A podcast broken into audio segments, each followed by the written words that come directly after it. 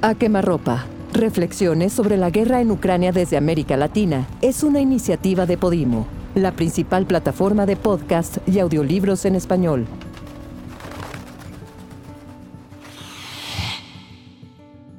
Unos días antes de la invasión de Rusia a Ucrania, mis alumnos entraban al salón de clases y me preguntaban constantemente mi opinión sobre el conflicto.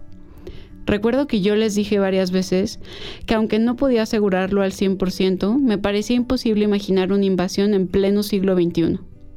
Incluso hablé sobre la creación de la Organización de Naciones Unidas y sobre cómo se han desarrollado una serie de mecanismos para evitar conflictos bélicos.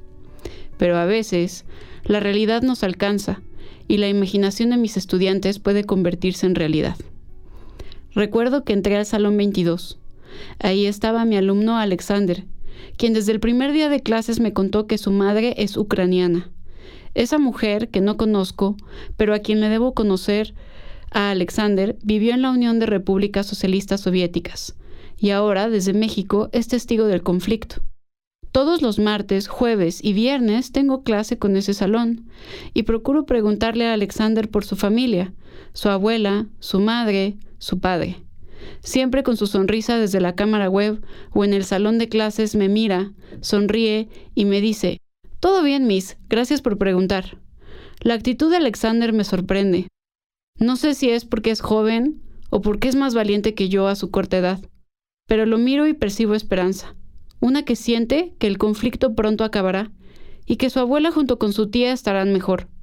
Recuerdo que un día de las últimas semanas me acerqué a él y le pregunté, ¿Por qué no vinieron a México? ¿Lo intentaron al menos?